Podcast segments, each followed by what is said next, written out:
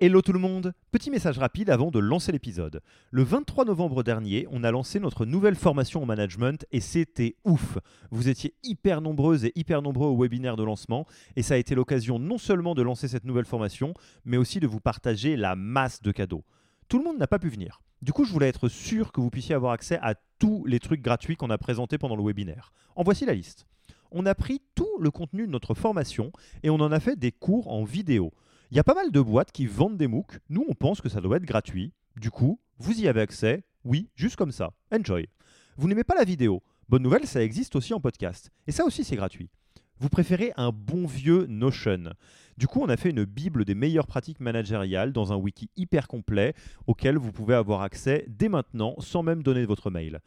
Enfin, vous aimeriez bien savoir si vous êtes bon ou pas en management. Du coup, on a, créé un test gratuit pour vous évaluer et savoir si vous êtes plutôt drapeau vert ou drapeau rouge. Il y a pas mal de boîtes qui vendent ce genre de trucs. Nous, on pense que ça doit être gratuit. Et pour avoir accès à tous ces bonus, il vous suffit d'aller sur www.yaniro.co bonus, B-O-N-U-S, et on ne vous demandera même pas votre email promis. Sur ce, je vous laisse avec l'épisode du jour. Celui qui pense être un leader mais n'a personne pour le suivre est seulement quelqu'un qui se promène. Bienvenue dans ce deuxième module et vous l'avez compris, nous allons parler du relationnel, de la confiance et d'à quel point ces deux éléments sont le socle de tout leadership qui se respecte. Alors je sais que c'est pas très naturel de commencer par cet aspect-là, pour autant tout nous démontre que c'est par là qu'il faut commencer. Aussi, je vous propose de partir du bon point de vue, le point de vue de vos équipes plutôt que le vôtre. Quand on envisage la situation du point de vue de l'équipe plutôt que de son point de vue de team leader ou de manager, en fait, on comprend très bien l'importance que joue le relationnel et la confiance. Est-ce que vous envisagez suivre quelqu'un en qui vous n'avez pas confiance? Est-ce que vous envisagez de suivre quelqu'un avec qui vous n'avez aucun relationnel ou un, relationnel très très très faible, très ténu? Je ne pense pas. Là où les choses sont par contre un petit peu plus subtiles qu'il n'y paraît, c'est dans la définition de la responsabilité de ce relationnel et de cette confiance. Dans la vie quotidienne, le relationnel est quelque chose qui est symétrique. Les deux parties sont censées construire le relationnel, ce qui crée une amitié, une bonne relation, etc.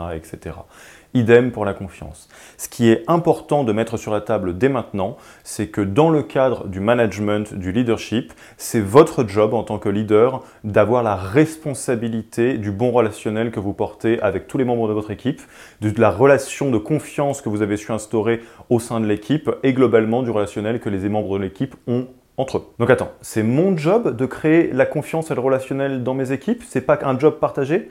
Oui, c'est votre job de créer le relationnel et la confiance dans votre équipe. C'est même le socle du leadership que vous allez devoir développer. Du coup, comment construire des relations de confiance avec les membres de votre équipe?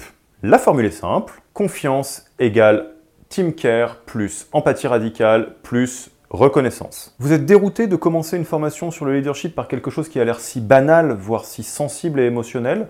Je comprends. Pour autant, rappelez-vous bien que ce socle est la base sur laquelle tous les types de leadership sont construits et que sans cette base, vous n'irez nulle part. Si vous pensez être un leader mais que personne ne vous suit, vous êtes quelqu'un qui se promène et pour que les gens vous suivent, vous devez avoir un très bon relationnel avec eux et créer un climat de confiance. Et en plus, laissez-moi vous dire, que ce socle est très très très souvent mis de côté quand il s'agit du leadership en startup. On a tendance à passer tout de suite à l'étape d'après alors qu'il y aurait pas mal de choses à renforcer à ce niveau-là. Alors dans ce module, on commence par les bases. Vous vous rendrez compte assez vite que si vous arrivez à développer cette base suffisamment bien, vous allez avoir des effets beaucoup beaucoup plus élevés que tous les autres leaders qui ne s'intéressent pas directement à cette base-là. Premier.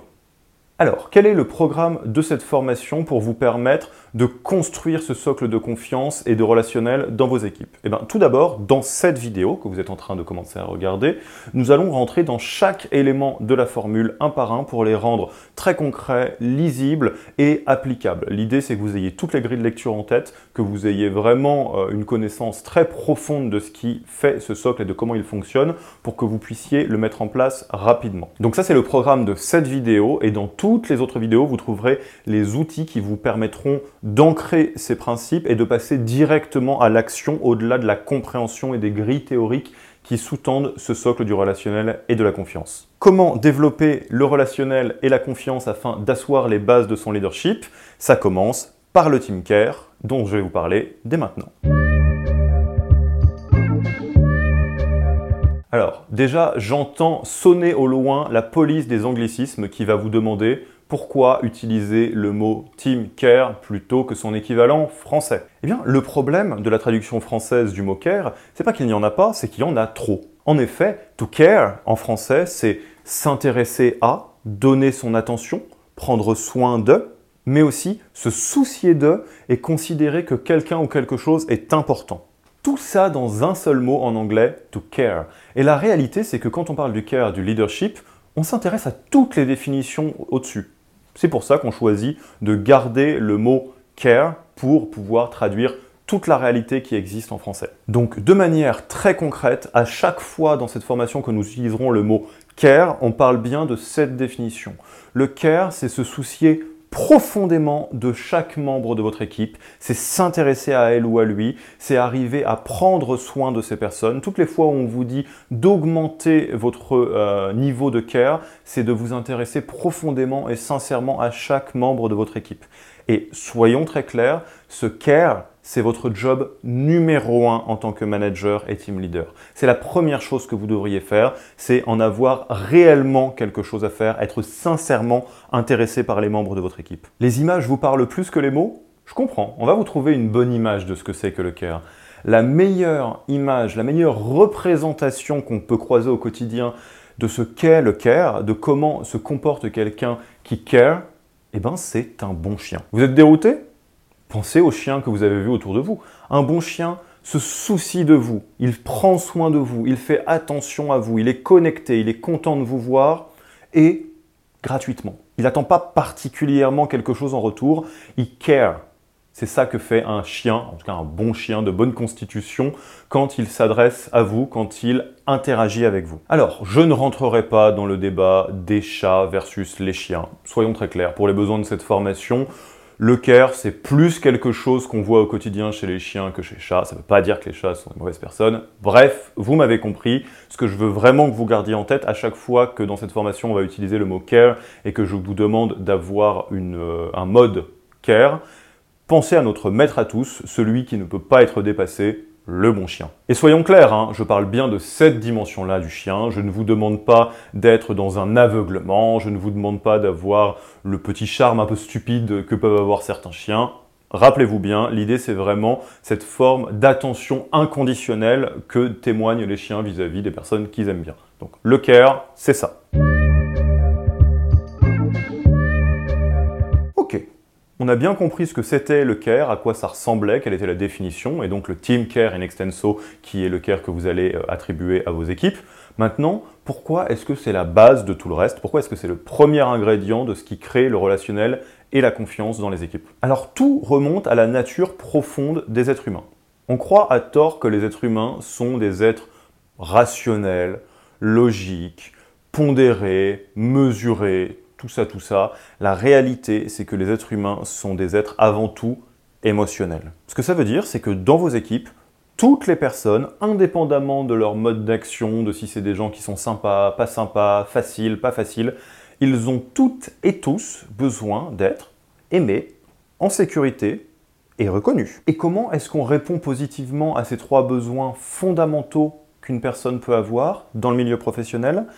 Très simplement en permettant à toutes les personnes qui travaillent dans votre équipe de venir au travail comme ils sont eux-mêmes, d'amener, comme on dit en anglais, their whole self at work, d'amener l'intégralité de qui tu es au travail sans porter de masque. Ça, c'est fondamental, même si ça a l'air d'être un peu de la théorie dans les nuages à ce stade-là. La réalité, c'est que si vous avez des personnes qui portent un masque au travail, qui sont donc obligés de jouer un rôle, ils ne se sentent pas aimés pour qui ils sont. Et ils ont raison. Ça veut dire qu'ils sont obligés de, changer un peu leur identité pour le travail.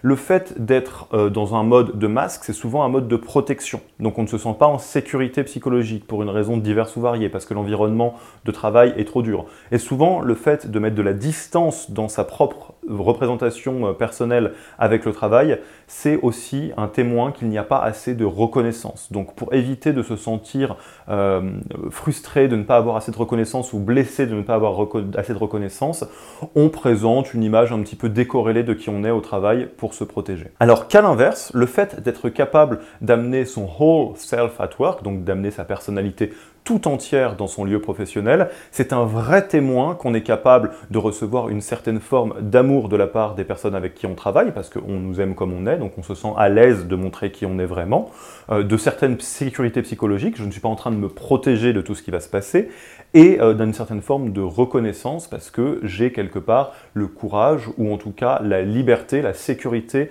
de me présenter tel que je suis, et donc de recevoir de la reconnaissance pour qui je suis, ce que je fais, etc. Bref, la reconnaissance, on va en parler tout à l'heure. Et donc, de votre côté, ce que ça veut dire, c'est que vous devez créer ces conditions-là. Vous devez être capable de montrer aux personnes avec lesquelles vous travaillez que vous les considérez pour their whole self, pour tout ce qu'ils sont, tout leur univers, et pas juste ce que vous attendez d'eux euh, au travail. Si vous leur montrez au quotidien ce que vous attendez d'eux, ce sont des résultats, ce sont une certaine forme de professionnalisme, etc. C'est pas une mauvaise chose. C'est très bien d'avoir des résultats, d'être focus résultats et d'être professionnel. Attention, l'idée c'est pas d'être dans un mode euh, intuitu personae où on est vraiment euh, au quotidien comme si on était dans un bar. C'est pas ça que je dis. Ce que je dis, c'est que si vous êtes pas capable d'avoir le même niveau de care, d'intérêt, donc de, curiosité pour les personnes de votre équipe, pour tout ce qu'ils sont indépendamment de leur rôle professionnel, à la manière de ce que vous auriez pour des proches, des amis, de la famille, c'est que vous avez des choses à améliorer dans votre management et que du coup c'est la bonne vidéo à regarder pour commencer à s'y intéresser. Corollaire de la même chose, si vous devez absolument mettre chaque membre de votre équipe dans une situation où il peut exprimer l'intégralité de qui il est, qui elle est au travail, c'est que vous devez faire la même chose. Vous-même, vous devez être dans une situation où vous vous sentez suffisamment bien pour amener votre personnalité tout entière au travail, d'être à la vie comme à la ville, comme on pourrait le dire, en tous les cas, euh, vraiment vous-même autant que possible au travail. Alors, si vous ne vous en sentez pas capable, il y a deux cas de figure. Soit ça se joue au-dessus de vous, et dans ce cas-là, vous pourriez proposer à votre N plus 1 de suivre cette formation pour qu'il ou elle euh, se rende compte un peu de l'importance du team care. Soit c'est que vous vous sentez pas tout à fait à l'aise dans le fait de montrer qui vous êtes, et auquel cas, ça va poser un problème pour vos équipes parce que ça va colorer naturellement l'ambiance de travail dans vos équipes. Ce que ça veut dire, in extenso, et je suis désolé de vous le dire euh, comme ça si vous êtes concerné, c'est que vous ne serez pas capable de créer un socle de relationnel et de confiance parce que vous-même, vous témoignez que vous n'êtes pas dans une envie de relationnel et que vous n'avez pas particulièrement confiance parce que vous ne vous livrez pas pour tout ce que vous êtes, vous livrez un masque, une façade. Alors cet élément du team care, il est compliqué parce qu'il est à la fois prioritaire et un peu évanescent. C'est-à-dire qu'on pourrait continuer à en parler 15 minutes en tournant autour des mêmes principes. La réalité, je viens déjà de vous la partager. C'est tout simplement, pour faire du team care, il faut faire du team care, permettre aux personnes de s'exprimer profondément, leur démontrer qu'on est intéressé à tout ce qu'ils sont plutôt que juste la partie professionnelle. Et ça va pas beaucoup plus loin que ça. Ceci étant, euh, pour euh, vous aider dans ce chemin-là, surtout si vous avez le sentiment que c'est quelque chose qui n'est pas encore tout à fait euh, ouvert chez vous, vous allez pouvoir regarder dans la partie outils de ce module différentes approches, différentes techniques qui vous permettent de renforcer la partie care et de vous sentir plus à l'aise quand toutes les fois de cette formation où je vais vous dire augmenter la molette de care, vous, vous saurez clairement sur quoi appuyer pour bah, justement jouer un peu votre rôle de care un cran plus loin. Ceci étant, même si vous trouverez plus de détails dans la partie outils, on peut commencer à rentrer dès maintenant sur le B à bas d'une expression, une communication du care au quotidien. Alors, vous l'avez bien compris, la communication, ça va être un de vos jobs principaux. Maintenant, la question qui se pose, c'est comment créer une communication qui est basée sur le relationnel et la confiance et qui donc crée un excellent relationnel et un socle de confiance dans vos équipes. Commençons par le commencement, ce qui se passe avant même que vous ouvriez la bouche, le non-verbal. Donc d'un point de vue non-verbal, pour être dans une attitude, une posture de care, vous devez vous connecter réellement avec la personne que vous avez en face de vous, un peu à la manière de ce que vous feriez avec vos proches, vos amis, votre famille, euh, vos copains, copines, etc., etc. Et se connecter réellement avec les gens que vous avez en face de vous, ça passe beaucoup par le non-verbal. Ça passe par, par exemple, regarder les gens dans les yeux quand ils parlent, alors pas de manière insistante parce que c'est un petit peu bizarre, mais en tout cas de manière réelle pour s'intéresser à la personne. Ça passe par le fait de sourire Hein, pour montrer qu'on est vraiment connecté avec la personne. C'est quelque chose qu'on ferait souvent assez spontanément. Ça passe par le fait de ne pas être en train de faire 150 autres choses, ou en tout cas par exemple d'être connecté sur son ordinateur en disant oui oui je t'écoute, je t'écoute. Ça ce n'est pas une manière de montrer que vous êtes dans le cœur. Et d'un point de vue verbal, Comment faire du care? Eh ben, C'est très simple, c'est marqué dans le nom. Il faut littéralement s'intéresser sincèrement aux personnes que vous avez dans votre équipe. Alors, l'idée, c'est de vouloir les découvrir sincèrement et surtout, surtout de ne pas être dans une posture hypocrite ou de feindre cet intérêt pour la personne parce que n'importe qui pourra repérer ça à des kilomètres. Donc, soyez vraiment curieux. Chaque personne est un monde à part entière. Chaque personne a beaucoup, beaucoup de choses qui vont au-delà du travail dans sa vie.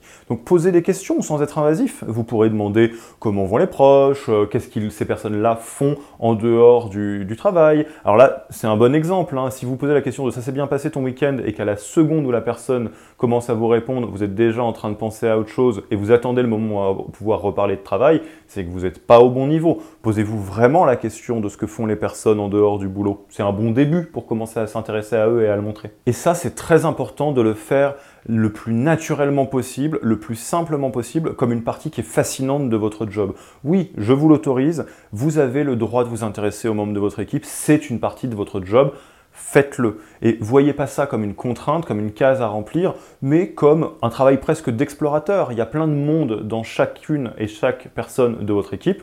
Allez les explorer, c'est très simple. Alors je vous entends d'ici vous poser des questions à l'autre bout de la caméra. Vous vous dites sûrement, D'accord, d'accord, m'intéresser aux membres de mon équipe, je t'ai pas attendu pour le faire, mais c'est quand même beaucoup plus facile de faire ça avec les gens qui sont sympas que les gens qui sont pas sympas. Comment est-ce qu'on fait avec les personnes avec lesquelles on n'a pas de relationnel? Parce que si je vais jusqu'au bout de la logique, j'imagine bien que c'est les personnes qui sont les priorités. Je devrais essayer de développer du relationnel avec les personnes avec qui j'ai pas trop d'atomes crochus.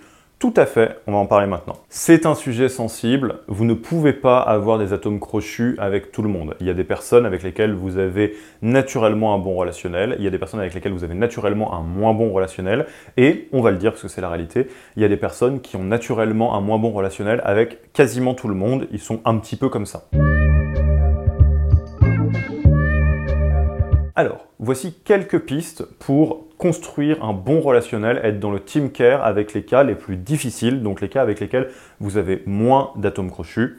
Premier exemple, vous pourriez essayer de passer beaucoup, beaucoup plus de temps avec ces personnes-là de manière consciente. Alors c'est contre-intuitif, hein, on va pas se mentir, on n'a pas tout à fait envie de passer plus de temps avec des gens avec lesquels on n'a pas un fit extraordinaire. Pour autant, vous allez voir que ça donne des très très bons résultats. Donc comment est-ce que vous pouvez passer du temps avec ces gens-là? Vous pourriez passer du temps de manière formelle, professionnelle.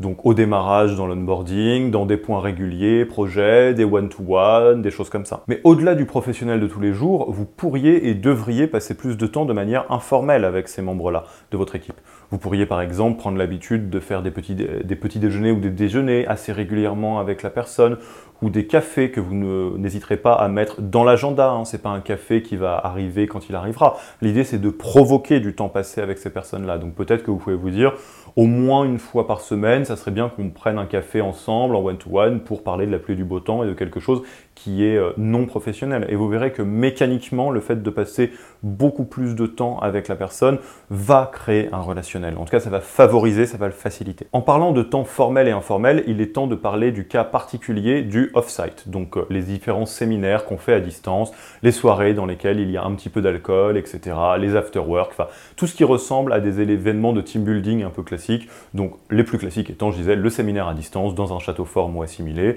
et ou euh, le petit qu'on passe tous ensemble le vendredi soir, donc l'afterwork. Alors tous ces événements-là sont à double tranchant. Je ne vous conseille pas de ne pas les faire, ça peut être intéressant d'avoir des séminaires, d'avoir des petits apéros euh, après le boulot, why not? La question, c'est vraiment de bien comprendre un peu en 3D comment tout ça, ça fonctionne pour ne pas tomber dans des pièges.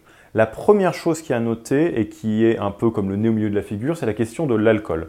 L'alcool est quelque chose qui fonctionne à double tranchant. C'est à la fois un lubrifiant social qui marche très bien, hein, si vous voulez faire en sorte que tout le monde s'entende bien, passer une soirée un petit, petit peu arrosée, ça peut être sympa. Sauf que sur l'alcool, n'oubliez pas que, un, tout le monde ne boit pas, et ça, si vous ne voulez pas euh, euh, ostraciser euh, quelqu'un dans, dans, votre équipe, c'est un peu important de prendre ça en considération. Deux, que tout le monde ne réagit pas pareil à l'alcool. Donc on voit tous l'ambiance de la soirée qui se passe bien. Les soirées alcoolisées ne se passent pas toutes comme ça. Donc ça, c'est le cas de l'alcool. La deuxième chose, c'est le cadre du temps temporel, entre guillemets, dans lequel vous utilisez ces soirées. Par exemple, l'afterwork du vendredi soir, c'est très très très sympa, mais il y a peut-être des personnes qui, après 18h, 19h, enfin je ne sais pas à quelle heure vous terminez le vendredi soir, ont surtout euh, envie ou besoin de rentrer chez eux euh, parce qu'ils ont euh, des occupations qui sont importantes, ils ont une famille, etc. Ou juste, voilà, ils sont très contents de faire des choses avec vous et ils sont très contents de faire des choses un petit peu en dehors du boulot aussi. Et il n'y a aucun mal à ça. Le problème, c'est que si ça devient une habitude, vous ne pourrez pas ne pas vous retrouver dans une situation où la personne qui ne vient pas aux apéros ne va pas manquer des choses. Quand elle ne sera pas un mouton noir en disant Ah bah dis donc, on crée des choses, bonne ambiance, et la personne ne vient jamais. Donc voilà, ça c'est un point qui est important. Tout ce qui est team building un peu classique du genre after work euh, ou euh, off-site, les séminaires que vous faites à distance, c'est bien, mais euh, n'essayez de ne pas trop en faire ou posez-vous toujours la question de est-ce que ce n'est pas contre-productif? Est-ce que je ne suis pas en train d'isoler, d'exclure des gens sans faire exprès, même si ça part d'un bon sentiment? Donc globalement, la première stratégie, si vous avez envie de construire une très bonne relation, d'être dans une logique de care avec quelqu'un euh, avec lequel vous avez moins un tome crochu, c'est de passer plus de temps avec cette personne, et ça, ça sera toujours vrai. Si vous voulez augmenter quasi mécaniquement euh, le niveau de care et de relationnel que vous avez avec quelqu'un, passer du temps avec. Vous n'avez pas construit des fortes amitiés très solides en passant deux ou trois minutes avec la personne. Non, souvent il y a l'histoire d'une vie et c'est quasiment un élément basique de la formule, on aurait pu le mettre. Le temps passé, euh, ça crée du care. Voilà. Dans certains cas de figure, ça suffira pas. Il y aura des personnes pour lesquelles vous allez vraiment avoir un blocage, ça va être difficile de créer du relationnel, vous allez avoir du mal à vous sortir de la tête l'image d'emmerdeur que peut avoir la personne. Et pour ça, on a une autre approche à vous proposer. Donc l'approche que je vais vous proposer est un petit peu étonnante, mais pour autant fonctionne très bien. On va revenir un petit peu un cran en avant. L'idée, c'est d'être sur une posture de care pour permettre à la personne d'exprimer qui elle est profondément et de voir un peu toute la complexité de la vie de la personne, et ce qui, créera un bon relationnel. Et dans certains cas, c'est un petit peu difficile parce que la personne semble très fermée et euh, vous allez avoir quelques problèmes à vous sentir connecté à la personne. Pour un petit peu hacker ça, une manière qui fonctionne bien d'envisager la chose, c'est de se mettre dans une position où vous faites l'effort vous-même d'essayer de comprendre ou de considérer tout ce qui fait la complexité de la personne avant même qu'elle ouvre ces portes-là pour vous. Donc concentrez-vous sur ce que vous connaissez déjà. Essayez de voir vraiment la personne en 3D au quotidien. Pensez à ses intérêts, pensez à tout ce que cette personne fait en dehors du boulot, pensez à ses besoins ou ses intentions, euh, tout ce qui sont de l'ordre de ses émotions, ses émotions négatives, ses émotions positives, les jours la personne est de mauvaise humeur, parce qu'il se passe peut-être quelque chose dans sa vie, peut-être que la personne a des troubles de santé, bref, toute personne est un peu complexe et trimballe tout son univers avec soi au boulot et ailleurs, et l'idée c'est d'arriver à vous raccrocher à ce que vous connaissez déjà ou ce que vous pouvez envisager pour voir la personne non pas comme l'emmerdeur de service qui vient euh, toujours dire non à tout ce que vous voulez vous dire et globalement on fait un petit peu euh, casse à tête et un peu tête de mule en vous disant oui mais j'imagine qu'il y a des bonnes raisons pour cette personne euh, de fonctionner comme ça. J'imagine qu'elle fait pas ça pour m'embêter, elle fait ça très simplement pour des raisons qui lui sont propres et le fait d'envisager ça, vous allez prendre la personne avec beaucoup plus de douceur, avec beaucoup plus de tendresse, assez mécaniquement parce que vous allez voir même si pour l'instant vous avez une vision parcellaire des choses, toute l'immensité de l'univers qui se trimballe derrière la personne. Et le fait de faire ça, c'est un peu magique. Euh, vous allez créer des bonnes relations avec la personne parce que la personne va sentir que vous avez l'intention euh, d'être connecté à elle et de la considérer comme une personne avec toute la complexité de son univers. Et c'est un effet qui est très très très positif dans le temps. Donc en résumé, le fait de prendre soin de la personne et de considérer que la personne complexe et ne fait pas les choses pour vous embêter avant même de créer le relationnel qui vous permet d'avoir accès à tout ça, vous allez voir que paradoxalement, ça risque de tout changer Attention, ceci étant, il faut quand même le faire un petit peu sur le long terme. C'est pas parce que vous le faites juste euh, un mardi matin que la relation va mécaniquement changer. Mais si vous en faites une habitude, vous allez vous rendre compte que mécaniquement, vous allez assouplir et améliorer petit à petit le relationnel avec la personne qui va se sentir en sécurité pour s'ouvrir.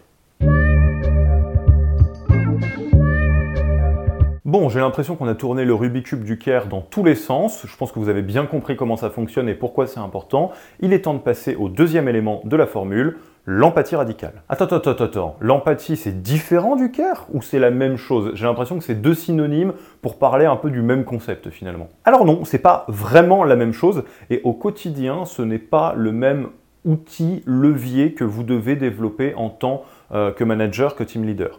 Le care, c'est s'intéresser à la personne, permettre à la personne d'exister dans toute sa complexité et dans son intégralité au travail. L'empathie, ce n'est pas ça. L'empathie, c'est votre capacité à vous mettre dans les chaussures de la personne que vous avez en face de vous, de voir les choses de son point de vue, d'arriver quelque part à euh, sortir un peu de votre ego pour vous positionner en dehors de votre corps et voir la situation sous un autre angle. Et évidemment, le fait d'être capable profondément, radicalement de vous mettre dans les chaussures de toutes les personnes de votre équipe, sincèrement, c'est quelque chose qui va avoir un impact énorme en termes de relationnel et de confiance. Si vous êtes capable de montrer aux personnes que vous avez en face de vous que vous arrivez à voir les choses de leur point de vue, que vous soyez d'accord ou non, ça c'est un autre sujet, vous allez pouvoir créer un sentiment de sécurité, de relationnel et de confiance qui est beaucoup plus élevé que uniquement le care, même si le care est important, vous l'avez compris. Donc vous l'avez compris, votre capacité à vous mettre à la place des membres de votre équipe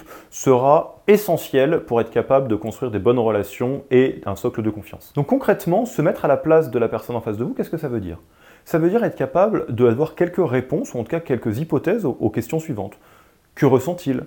Pourquoi est-ce qu'il fait ce qu'il fait De quoi a-t-il besoin Quel est son avis sur la question Dans son propre système de pensée et de son propre système de valeurs, comment voit-il les choses? Mais aussi ses peurs, ses souffrances, toutes les choses qui le mettent mal à l'aise, qui le rendent inconfortable. Et pour avoir les réponses à ces questions, il n'y a pas de secret, il va falloir encore une fois vous intéresser sincèrement à la personne que vous avez en face de vous et prendre l'habitude d'assouplir le fait de toujours voir les choses de votre point de vue, ce qui est un automatisme d'être humain évidemment. À ce sujet-là, il n'y a pas de mystère, autant le dire maintenant, vous allez devoir prendre l'habitude de mettre votre ego de côté. Ego, c'est je, hein, donc c'est moi-même, un peu la représentation que j'ai de moi-même. Et le fait d'avoir un ego qui est très élevé ou d'être sans cesse en train d'essayer de protéger son ego, ça ne permet pas de créer une relation parce que quelque part on est en train de se dire que ce qui est important c'est moi et pas vraiment toi. Alors qu'à l'inverse, arriver à faire coexister sa propre personne avec la personne en face en montrant qu'on est capable de se décentrer et de se mettre dans ses chaussures, c'est une manière de mettre son ego de côté. Quelques manifestations d'ego au quotidien dans le milieu professionnel, le fait de toujours chercher à avoir raison ou à prouver qu'on a raison. Donc quelque part à défendre son opinion. Ça, c'est très problématique parce qu'il n'y a pas de mal à avoir confiance dans votre point de vue. Ça, c'est un peu normal. Vous passez du temps à essayer de le construire avec différentes informations et de votre fenêtre, vous avez toujours raison. Hein. On est toujours un peu le centre de son propre univers. Il n'y a pas de problème.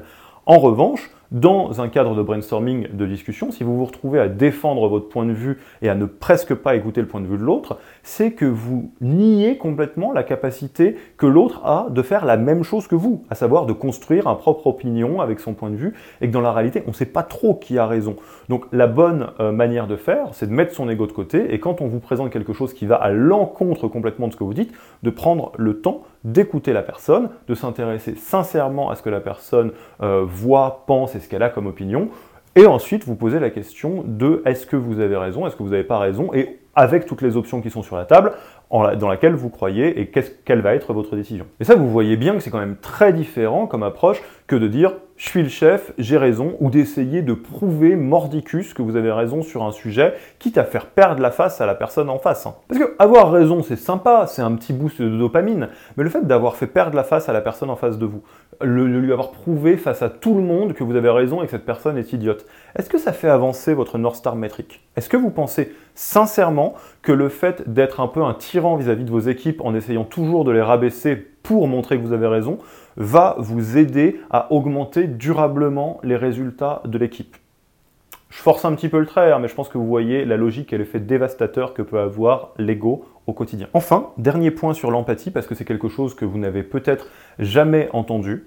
Il y a une différence entre l'empathie chaude et l'empathie froide. C'est un concept qu'on utilise beaucoup en sciences sociales, en psychologie sociale, etc. Euh, c'est la différence entre arriver à se mettre dans la peau, dans le, caractère quelque part de la personne qu'on a en face de vous et de raisonner émotionnellement avec la personne. Donc c'est ce qu'on entend très souvent par l'empathie hein, au quotidien, c'est-à-dire le fait de se sentir un petit peu euh, connecté émotionnellement, de ressentir le vécu de la personne profondément. L'empathie froide, qu'est-ce que c'est? L'empathie froide, c'est le fait de comprendre intellectuellement euh, la vie de l'autre personne et d'arriver intellectuellement à se mettre dans les chaussures de la personne que vous avez en face de vous. C'est très important de faire cette distinction parce qu'on on croit à tort que l'empathie c'est quelque chose qui est réservé aux personnes qui ont des moteurs très émotionnels et très sociaux, très relationnels de base. C'est une évidence, hein, les participatifs sont très bons en empathie, les stratèges aussi, mais la réalité c'est que si vous êtes novateur, qui a une personnalité qui est peut-être un peu plus introvertie, un peu plus froide, on pourrait le dire émotionnellement, vous pouvez développer une empathie froide qui fonctionnera tout aussi bien. Donc ne vous inquiétez pas si vous avez l'impression d'être assez peu connecté à vos émotions. Vous pouvez et devez quand même euh, développer de l'empathie vis-à-vis de vos équipes à votre manière, l'empathie froide ou l'empathie chaude donc. Donc ça c'est l'empathie. Bon, il y avait pas mal d'entre vous, j'imagine, qui a été déjà assez familière ou familier avec le sujet, mais nous, on vous parle d'empathie radicale. Alors, qu'est-ce qu'on entend par là? Ce qu'on entend par empathie radicale, c'est le fait de travailler au quotidien sa posture pour être dans une situation où quelque part vous êtes tout le temps en empathie et vous arrivez à être à l'affût de tous les moments où vous pourriez vous retrancher vers votre ego et donc ne pas être dans une situation d'empathie Donc quelque part, ce qu'on appelle empathie radicale, ça va être ce travail de déconstruire l'ego petit à petit, semaine après semaine, mois après mois, pour être dans une situation où vous êtes totalement à l'aise dans le fait que vous êtes une personne parmi d'autres. Et soyons clairs, ça vient pas tout de suite, mais on a quelques outils à vous partager. Le plus simple pour être en empathie radicale, c'est repérer les moments où vous n'êtes plus du côté de l'empathie et d'essayer de faire quelque chose pour changer cela. Comment vous repérez que vous n'êtes plus du côté de l'empathie? C'est très simple, vous devenez barge. B-A-R-J. Être barge, ça commence par B. B, c'est bannir. Quand vous êtes en train de bannir l'autre, de dire non mais ça, ça ne se fait pas, il ne faut pas faire ça, etc. Tous ces mots un petit peu forts, hein, il ne faut pas, euh, on ne doit pas. Donc tout ce qui vous met dans une situation où vous vous surprenez à être en train de bannir l'autre, ça veut dire que vous êtes en train de glisser du mauvais côté de l'empathie et que vous revenez du côté de l'ego. A, c'est accuser. Accuser quelqu'un, ça revient à dire qu'il a tort, c'est faire un procès d'intention. Vous avez vu la situation de votre point de vue, vous êtes la caméra de ce film et vous avez bien vu que la personne a tort, donc vous l'accusez. Là aussi, évidemment, vous n'êtes pas la seule caméra sur le film, vous avez vu les choses de votre point de vue, vous ne pouvez pas accuser quelqu'un comme ça en étant dans une posture d'empathie. R, c'est le fait de râler. Donc râler, ça veut dire que vous êtes dans une situation où vous êtes en train de ressasser euh, quelque chose qui s'est passé en vous disant que ça ne devrait pas être fait comme ça, que ça vous pose problème, sans chercher à avoir un impact et essayer de changer les choses positivement. Donc évidemment, vous êtes en train de créer de l'aigreur vis-à-vis de la personne que vous avez en face de vous. Et globalement, râler, c'est une assez mauvaise habitude qui ne va pas vous emmener très loin en tant que team leader ou en tant que manager. J, c'est juger, c'est arriver à une conclusion sur une situation en disant encore une fois que quelque chose se fait ou ne se fait pas et d'arriver avec votre, propre système de valeurs que vous allez caler sur la situation ou sur la personne évidemment, c'est pas très empathie radicale ce truc-là. Alors j'aurais bien aimé être l'auteur de ce chouette moyen mémotechnique pour repérer si vous êtes du côté de l'empathie ou du côté de l'ego. La réalité, c'est que ça vient du très très bon livre Le leadership du cœur. Comme d'habitude, je vous mets la référence dans la partie ressources de cette vidéo. Donc évidemment, ce moyen mémotechnique barge, ça vous permet de repérer quand vous êtes en train de glisser vers la zone rouge, donc la zone de votre ego plutôt que la zone de l'empathie. Maintenant, qu'est-ce que vous pouvez faire pour chaque situation? Vous vous surprenez à bannir l'autre Drapeau rouge, vous devez refaire un pas vers la personne. Bannir quelqu'un, ça veut dire que vous le voyez dans une version qui est extrêmement simpliste, tout noir, tout blanc, très manichéenne, et que vous ne voyez pas la complexité de la personne et de la situation. La réponse est toujours la même, faites un pas vers la personne, intéressez-vous à la personne, passez du temps avec. Si vous vous prenez à accuser quelqu'un, rappelez-vous que vous n'avez qu'un point de vue sur la situation et que vous ne pouvez pas avoir de conclusions qui sont solides sans avoir tous les points de vue, y compris la personne. Et là, comme d'habitude, allez vers la personne, posez les questions que vous avez au lieu d'accuser et on tirera tous ensemble des conclusions sur la situation en fonction de ça. Au lieu de râler, qui est quand même un grand classique, est-ce que vous ne pourriez pas faire l'effort d'essayer de comprendre ce que vous pourriez faire, vous et collectivement, pour essayer d'améliorer la situation qui vous pose problème Et bien souvent, il y a beaucoup plus de solutions qui existent à partir du moment où on essaye de les trouver. Enfin, au lieu de juger une situation ou une personne, faites l'effort de vous mettre dans les chaussures de la personne que vous avez en face de vous pour essayer de voir s'il n'y a pas une autre partie de l'histoire que celle à laquelle vous avez accès. D'une manière générale, développer le réflexe mental de se dire et si c'était de ma faute Et si c'était pas eux, mais moi, la problématique Est-ce que, et si j'étais pas biaisé C'est des assez bons réflexes qui ne devraient pas faire de mal au quotidien. Alors, à ce stade, vous avez l'habitude du care, vous avez développé votre empathie, donc vous avez l'habitude de vous mettre à la place des membres de votre équipe. Qu'est-ce qui manque pour construire un bon socle de relationnel et une confiance qui est partagée au niveau de l'équipe? Eh bien, le travail sur la reconnaissance, évidemment. Et alors ça, c'est encore un sujet qui a l'air faussement simple, parce que tout le monde en a entendu parler. Oui, les gens ont besoin de reconnaissance, évidemment, et donc on a l'impression qu'on fait déjà tout ce qu'il faut en termes de reconnaissance. Alors, pourquoi est-ce que c'est un sujet qui est pas si simple? Un, parce que les gens ne se rendent pas forcément compte que la reconnaissance, ce n'est pas un bonus, c'est quelque chose qui est obligatoire pour tout le monde. Tout le monde a besoin de reconnaissance, sans quoi on n'est pas vraiment dans une situation qui est euh, enviable hein, d'un point de vue dynamique d'équipe. Deux, que ce qui vient compliquer grandement l'équation, c'est qu'il n'y a pas un type de reconnaissance, il y a plusieurs types de reconnaissance et évidemment, d'une personne à l'autre, on ne va pas être sensible au même type de reconnaissance, on ne va pas avoir les mêmes besoins de reconnaissance. Et donc chaque membre de votre équipe va évidemment avoir besoin de reconnaissance, mais pas forcément systématiquement du même besoin de reconnaissance. Donc ce qui, donc ce qui marche pour votre collaborateur numéro 1 ne marchera pas du tout pour votre collaborateur numéro 2 ou 3 ou 4, etc. etc. Et piège encore plus répandu, ce qui marche pour vous en termes de reconnaissance, donc ce dont vous avez besoin en termes de reconnaissance, n'est peut-être pas du tout le langage de reconnaissance dont vos équipes ont besoin individuellement. Et donc, il faut connaître pour chaque membre de votre équipe individuellement leur moteur de reconnaissance, leurs besoins de reconnaissance sur mesure. Sinon, c'est terrible, vous risquez de témoigner de la reconnaissance dans un langage qui est le vôtre et donc d'avoir un geste de reconnaissance qui ne sera absolument pas lu de l'autre côté, qu'il ne sera pas intégré parce que vous ne parlez pas la bonne langue. Et c'est très frustrant comme situation parce que vous vous dites non mais je suis en train de te témoigner de la reconnaissance là, mais pour la personne ça ne compte pas tant que ça parce que vous avez juste pas utilisé le bon levier. Et donc ça aura très peu d'impact sur la motivation et la relationnelle que vous êtes en train de construire avec la personne concernée par ce besoin de reconnaissance que vous avez euh, un petit peu adressé de traviole avec le mauvais, euh, moteur et le mauvais langage. Alors, Comment on évite cette situation Toujours de la même manière. Normalement, vous êtes capable de répondre à cette question avant que je apporte la réponse en leur posant la question, en essayant de vous intéresser sincèrement à la personne, en essayant de comprendre et de voir ce à quoi la personne est sensible, ce à quoi la personne est moins sensible, pour faire du sur-mesure à chaque fois sur chaque personne de votre équipe. Et quand je dis posez-leur la question, je veux vraiment dire ça. Dans le doute, si vous n'êtes pas sûr, posez-leur la question. Qu'est-ce qui fonctionne pour toi en termes de reconnaissance? Toutes les personnes ont besoin de reconnaissance.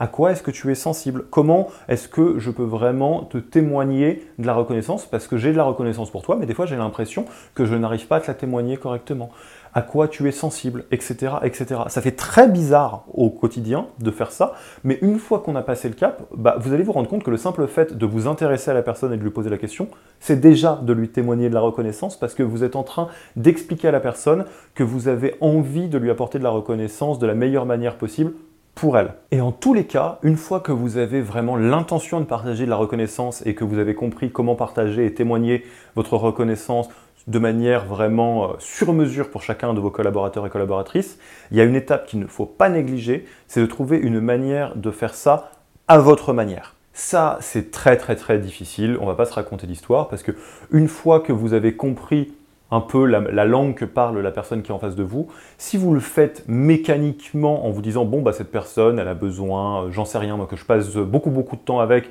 mais vous êtes quelqu'un de pas très social et que vous vous forcez à passer du temps euh, sans prendre de plaisir, ça ne fonctionnera pas parce que euh, le relationnel se base sur la sincérité. Donc vous devez trouver une manière sincère avec vos moteurs et vos personnalités à vous de répondre aux besoins sur mesure de chaque, personne que vous avez dans votre équipe. Et soyons très clairs, hein, c'est pas toujours très facile. Donc comment est-ce qu'on fait ça? Honnêtement, c'est un jeu d'essai-erreur qui se fait petit à petit. Dans certains cas de figure, c'est très facile. Vous allez euh, voir les choses comme une évidence. Vous allez vous dire ah, mais en fait, euh, toi, tu as juste besoin que je te dise que ce que tu fais est bien quand ce que je pense que tu fais est bien. Mais je le pense très souvent et très facilement et j'aurai aucun mal à en témoigner en réunion d'équipe, etc. Donc là, ça tombe bien. Non seulement vous avez compris ce, que, ce dont la personne a besoin, et en plus, c'est très naturel pour vous de l'exprimer de la manière la plus simple. Dans les cas les plus compliqués, c'est-à-dire où il y a une personne qui a besoin de quelque chose euh, d'un peu alambiqué en termes de, euh, de, reconnaissance, donc encore une fois, regardez la vidéo outils sur les différents grilles de reconnaissance pour avoir plus de détails vous allez vous mettre dans une situation où vous ne serez pas naturellement câblé pour répondre de la manière la plus simple. Peut-être, par exemple, dans le cas que je viens de donner, vous êtes quelqu'un de très très très introverti euh, et euh, le fait en grand comité, en réunion d'équipe, de témoigner de la reconnaissance que vous avez pour quelqu'un va vous sembler peu naturel et si ça vous semble peu naturel, ça va sembler très bullshitant pour la personne qui est en face et ils vont trouver ça pas sincère, ça va pas fonctionner. Mais peut-être que vous pouvez trouver une alternative. Par exemple, envoyer un mail en mettant tout le monde en copie, en expliquant pourquoi est-ce que la personne a fait un excellent travail. Peut-être que c'est quelque chose qui fonctionne mieux pour vous. Toujours est-il, et je terminerai là-dessus sur la partie reconnaissance, qu'il faut impérativement, systématiquement être dans une situation où, un, vous avez envie de témoigner de la reconnaissance, vous, avez vraiment l'intention de le faire et vous savez que c'est important. Deux, vous essayez de le faire dans la langue de la personne que vous avez en face. Trois, en respectant votre propre langue, parce que sinon ça ne sera pas sincère. Conclusion. Tout d'abord, les trois éléments qu'on vient de discuter, donc le team care, l'empathie radicale et les sujets de reconnaissance, sont les éléments nécessaires et suffisants pour développer du relationnel et de la confiance dans vos équipes. Donc si vous avez envie de développer du relationnel et de la confiance, ce qui est un passage obligatoire pour le leadership, vous pouvez travailler sur ces trois leviers-là. Vous n'avez pas besoin d'en inventer d'autres, mais par contre, vous ne pouvez pas faire l'impasse sur l'un ou l'autre de ces éléments. Donc déjà, si certains concepts vous semblent à approfondir, il y a des choses que vous n'avez pas totalement eu l'impression de bien intégrer, n'hésitez pas à vous repasser des passages de la vidéo ou de poser toutes les questions que vous pourriez avoir dans la partie communauté, évidemment. Ensuite, l'essentiel est de passer très très rapidement à la partie concrète, donc d'avoir les bons outils pour mettre tous ces principes en musique, et pour cela, vous pouvez passer directement aux vidéos outils du module. Également, on l'a répété, L'essentiel, c'est de trouver une manière de développer ce socle de confiance et de relationnel à votre manière, donc en construisant le socle de votre propre leadership. Pour faire cela, soyons très clairs, les différentes personnalités ne sont pas égales. Il y a des personnalités pour qui ça va être très très naturel, des personnalités pour lesquelles ça va être un petit peu moins naturel, et certaines structures de personnalité qui ne sont tout simplement pas des moteurs très utiles mécaniquement pour ce genre de sujet-là. Alors ça sera peut-être très différent sur un autre pilier. Pour rentrer dans les détails des conseils qu'on veut vous donner pour chacune des huit structures de personnalité, ce qu'on a envie de vous dire euh, si vous avez telle ou telle personnalité, vous pouvez aller dans la vidéo qui s'appelle Your Own Leadership dans ce module. Enfin, que vous regardiez les vidéos bonus ou non, c'est des bonus, hein, vous n'êtes pas obligé, rappelez-vous bien qu'il faut impérativement passer par la case tout doux du module pour compléter tout ce que vous aurez à faire d'ici à la visio de fin de module. Soyons très clairs, je vous conseille de regarder la to-do directement après cette vidéo afin d'être déjà imprégné de ce que vous allez devoir faire avant même de passer à une autre vidéo. Ça vous permettra de commencer à travailler en parallèle parce que comme vous vous en doutez, il y aura beaucoup d'exercices qui seront des exercices terrain à faire directement dans vos équipes. Dans tous les cas, n'oubliez pas que vous avez des devoirs à la maison qui seront à faire sur le terrain et qu'il faut impérativement valider tous les items de la to-do avant la fin du module. À vous de jouer, n'oubliez pas d'utiliser la communauté pour avancer et moi je vous dis rendez-vous dans la prochaine visio ou dans une prochaine vidéo. Merci d'avoir écouté cet épisode. Petit rappel, si ce n'est pas encore fait, pour accéder à notre formation au management dans sa version gratuite, il vous suffit d'aller sur www.yaniro.co slash bonus, B-O-N-U-S. Vous y trouverez gratuitement toute notre formation en version vidéo MOOC, podcast et la boîte à outils des meilleures pratiques du management dans un Notion récapitulatif. Et on ne vous demandera même pas votre email, c'est promis. Profitez bien de cette formation gratuite et à mercredi pour un prochain épisode.